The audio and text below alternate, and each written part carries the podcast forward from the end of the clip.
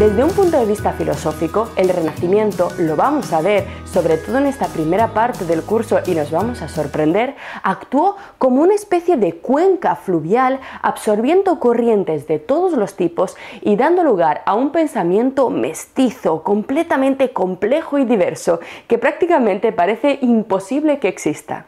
Es decir, el pensamiento, el conjunto de sistemas de pensamientos que sostuvieron el Renacimiento no fue monolítico, no fue único, no hubo una sola vía de pensamiento que articuló su arte, su filosofía y su literatura. El primer sistema de pensamiento que estuvo a la base del Renacimiento lo conocemos todos, por supuesto. Sabemos que el Renacimiento nació concretamente en Europa, en Italia, en la Europa latina del siglo XV. Y esta Europa, por supuesto, era una Europa católica, cristiana católica. Todavía no se había producido la reforma protestante, como veremos dentro de poco. Así que, en principio, la Iglesia de Roma controlaba con sus ideas, con sus teorías y explicaciones de la realidad, toda la Europa latina. En segundo lugar, todos sabemos que el término renacimiento, de forma tópica, lo iremos analizando con mucho más detalle, vendría a significar algo así como la recuperación del pasado grecolatino. En este sentido, el segundo sistema de pensamiento que influyó, que estuvo a la base, que formó los cimientos de este movimiento revolucionario, fueron el conjunto de pensamientos desarrollados por el periodo griego y romano en la antigüedad. Sin embargo, lo vamos a ver a lo largo del curso y esta será una de las novedades que os van a sorprender y que le darán la chispa a nuestras clases. Esta mezcla mestiza de pensamientos no solamente se limitó al cristianismo católico y posteriormente reformado y al conjunto de mitologías, creencias y explicaciones del hombre y de la realidad derivadas del pasado grecolatino sino que a esta mezcla, que ya es bastante compleja, se unieron otro tipo de pensamientos que quizá no conozcáis también y que os van a sorprender. Influjos orientales provenientes de la región de Egipto, Babilonia y también de una antigua religión griega conocida como orfismo. Así que no solamente se unirán para formar los ideales del Renacimiento, ideas provenientes de la tradición judeocristiana y grecolatina, sino que también tendrán un valor y un rol importantísimo el hermetismo, los oráculos caldeos y los himnos órficos. Seguramente de momento estas palabras no os digan absolutamente nada. No os preocupéis, de eso se trata, de que nos vayamos sorprendiendo lentamente a lo largo del curso. Bien, a la hora de comenzar, a la hora de empezar a analizar ya con más profundidad este tipo de ideas y nuestras concepciones habituales acerca del Renacimiento, a mí siempre me gusta iniciar el camino en toda aventura filosófica con nuestros prejuicios. Es decir, con ese conjunto de ideas generales que forman nuestra cultura general acerca de cualquier cosa, pero que en realidad no están del todo bien sustentadas. Cuando me refiero a los prejuicios, me refiero efectivamente a estas opiniones que todos tenemos, pero que no sabemos exactamente de dónde hemos sacado. Por ejemplo, si a mí me preguntaran algo acerca de ingeniería agrícola, cualquier cosa que yo pudiera decir acerca del tema sería en realidad un prejuicio, una opinión muy poco fundamentada porque nunca eh, he abierto un libro dedicado a ese tema, ¿de acuerdo? Así que todos tenemos ideas acerca del periodo medieval y del periodo renacentista, eh, derivadas de nuestras lecturas, de los documentales y también de una especie de ideario eh, social común que imprime un conjunto de consideraciones en nuestra mente. Así que el primer paso en la filosofía y la presa que más le gusta a un filósofo es el análisis de nuestros prejuicios. Cuando empezamos a entender por qué pensamos lo que pensamos, de dónde hemos sacado determinadas ideas, empezaremos a sentir el asombro y la curiosidad. ¿Seguro que las cosas son como nos las han contado?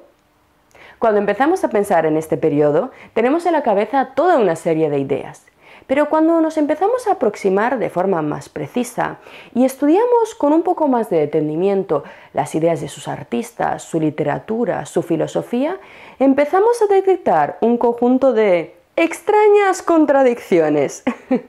Las primeras clases de nuestro curso estarán dedicadas a analizar estas extrañas contradicciones. ¿A qué me refiero con esto? Vamos a pensar en nuestros prejuicios o en estas ideas que tenemos todos acerca del Renacimiento. Vamos a analizar un poco esta cuestión. Fijaros, por ejemplo, cuando pensamos en este periodo, una de las primeras ideas que aparecen en nuestra mente es sin duda el nacimiento del antropocentrismo, es decir, de esa teoría filosófica según la cual el ser humano vendría a ser el centro de la creación, de tal forma que todas las actividades, todos los desarrollos científicos, poéticos, artísticos, todo el pensamiento y la actividad humana estaría centrada en la figura del ser humano. Sin embargo, cuando nosotros vamos, por ejemplo, al arte renacentista, en la búsqueda de este hombre, sobre todo en la primera parte del Renacimiento, lo que hallamos en las representaciones artísticas no son seres humanos. Si nos fijamos bien, la mayor parte de los protagonistas de las obras de arte son dioses, criaturas sobrenaturales que sobrepasan con creces cualquier definición de la naturaleza humana. ¿Dónde está el ser humano? ¿Dónde está el antropocentrismo? Como bien sabéis, en la primera fase del Renacimiento, por supuesto, la gran mayoría de representaciones artísticas lo que representan es el conjunto de personajes que constituyen el legado judeocristiano es decir, si vamos al arte vamos a encontrar constantemente representaciones de los profetas, de la Virgen, de Jesucristo, por supuesto, representaciones de Dios, la capilla sixtina, todos la conocemos. Pero claro, en este tipo de representaciones no aparecen seres humanos. Si en cambio vamos a la segunda fase en la que empieza a unirse el acervo greco-latino y empezamos a hallar todo el influjo de esta mitología, también encontramos dioses, claro, en los cuadros inspirados por el legado antiguo, evidentemente también hay representaciones de dioses, mitológicos, sí, pero dioses. De nuevo me pregunto con vosotros, ¿dónde está el ser humano? ¿Dónde está el antropocentrismo? Está claro que a lo largo de nuestro curso tendremos que buscarlo. Será precisamente gracias al primer filósofo que nosotros vamos a estudiar en nuestro curso, Giovanni Pico de la Mirándola, cuando se establezca en Occidente la concepción del ser humano como cima de la creación. Hasta entonces, el hombre no ocupaba un lugar privilegiado.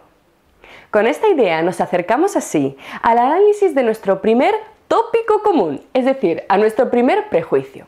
Estoy segura de que todos habéis leído e incluso escuchado en alguna ocasión que la teoría copernicana de alguna forma habría representado una degradación del ser humano. De algún modo, con el sistema físico medieval, el ser humano ocuparía el centro de la creación, ¿no? Ocupaba el lugar central porque era un sistema geocéntrico. Pero debido a Copérnico, este lugar central había sido perdido, ¿no? Y el hombre, al colocar al Sol en el centro y sacar a la Tierra y lanzarla a cualquier lugar, había sufrido una degradación, una degeneración. Esta interpretación de que en la Edad Media el ser humano ocupaba un lugar central debido precisamente a ocupar la zona, eh, el punto medio, el lugar central de la Tierra, del cosmos, es una interpretación completamente incorrecta. Para ello vamos a estudiar en detalle cuál era la concepción física de los medievales acerca de la estructura del cosmos. Os va a gustar, vienen muchos gráficos e imágenes. Si tenemos en cuenta la física medieval, cuyas ideas fueron heredadas de las teorías griegas, fundamentalmente de las teorías de Platón y sobre todo Aristóteles, la estructura del cosmos para los medievales era la siguiente. En primer lugar, el cosmos era finito, limitado, es decir, tenía una extensión completamente determinada. Para los medievales, al menos durante gran parte de la Alta Edad Media, la concepción de un universo infinito era absolutamente inasumible. ¿A qué se debe este hecho? ¿Por qué para los medievales el cosmos no podía ser infinito? Esta idea se basa en su concepción de la divinidad.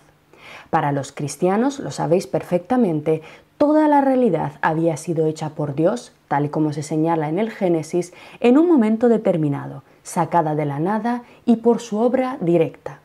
Pero claro, si Dios es un creador omnisciente, omnipotente y perfecto, su obra necesariamente también tendrá que ser perfecta.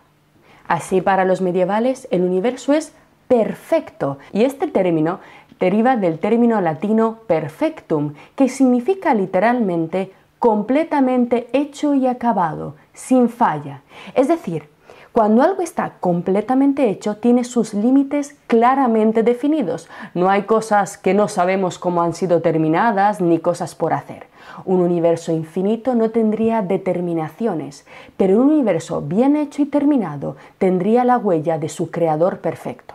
Por ejemplo, para que entendáis esta idea que es un poco extraña, cuando nosotros vemos un rascacielos que está en construcción y no sabemos eh, cuántos pisos va a tener, de alguna forma no hay un límite que determine su altura, decimos que está inacabado, no tiene límites, no tiene determinación. Cuando por fin han terminado la construcción y sabemos si tiene 100 o 200 pisos, diremos que está terminado, acabado y por tanto perfectum, es perfecto basándose en esta misma idea para los medievales. En primer lugar, el cosmos es necesariamente finito.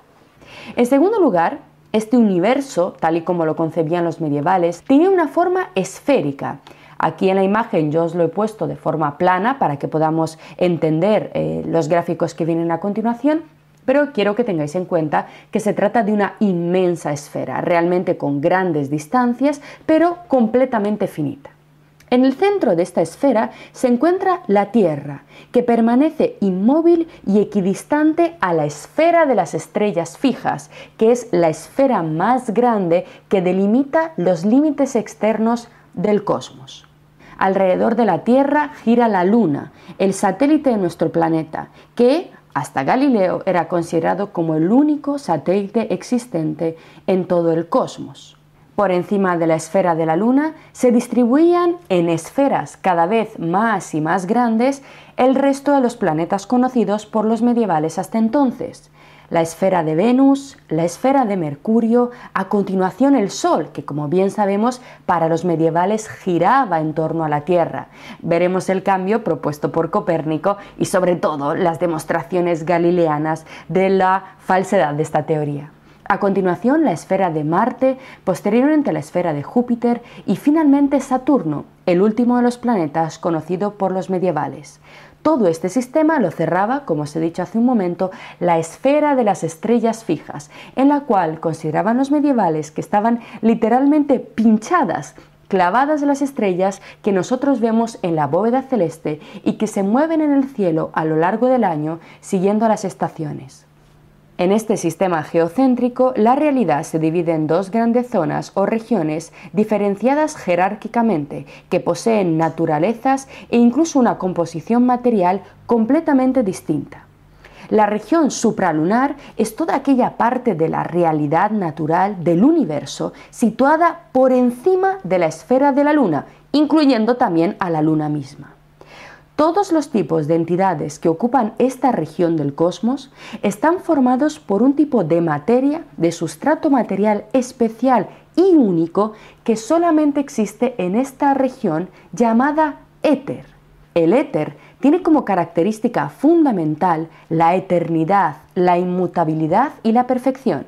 Es decir, se trata de un tipo de sustancia física que no puede sufrir ningún tipo de degradación, ningún tipo de degeneración. Si os fijáis, si el éter es eterno, ello quiere decir que la temporalidad no afecta a los astros. Ellos simplemente giran en una armonía perfecta y completamente ajena a la decadencia y al tiempo. Por debajo de la esfera de la luna está la naturaleza, la naturaleza física del cambio, nosotros. Naturaleza en latín significa literalmente aquello que nace.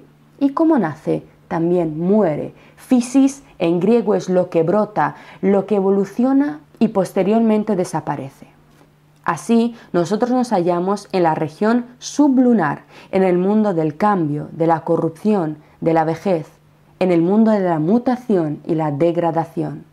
En esta región de la realidad reina el tiempo, que degrada las cosas, mientras que los astros etéreos nos miran inmutables. Nuestro mundo no tiene una sola pizca de éter, sino que está formado por los cuatro elementos propuestos por Empédocles, tierra, agua, aire y fuego. A comienzos de la modernidad, este era el esquema del cosmos físico para el pensamiento europeo. Así, lo más ínfimo, lo más sucio, lo más bajo, lo más degradado, lo destinado a la muerte, a la corrupción, a la enfermedad, estaba en el centro, en la tierra. Creíamos que para los medievales el centro era una posición de privilegio y como podéis ver ahora mismo, en absoluto. Todo lo perfecto está por encima, en los cielos, y lo condenado al dolor por debajo.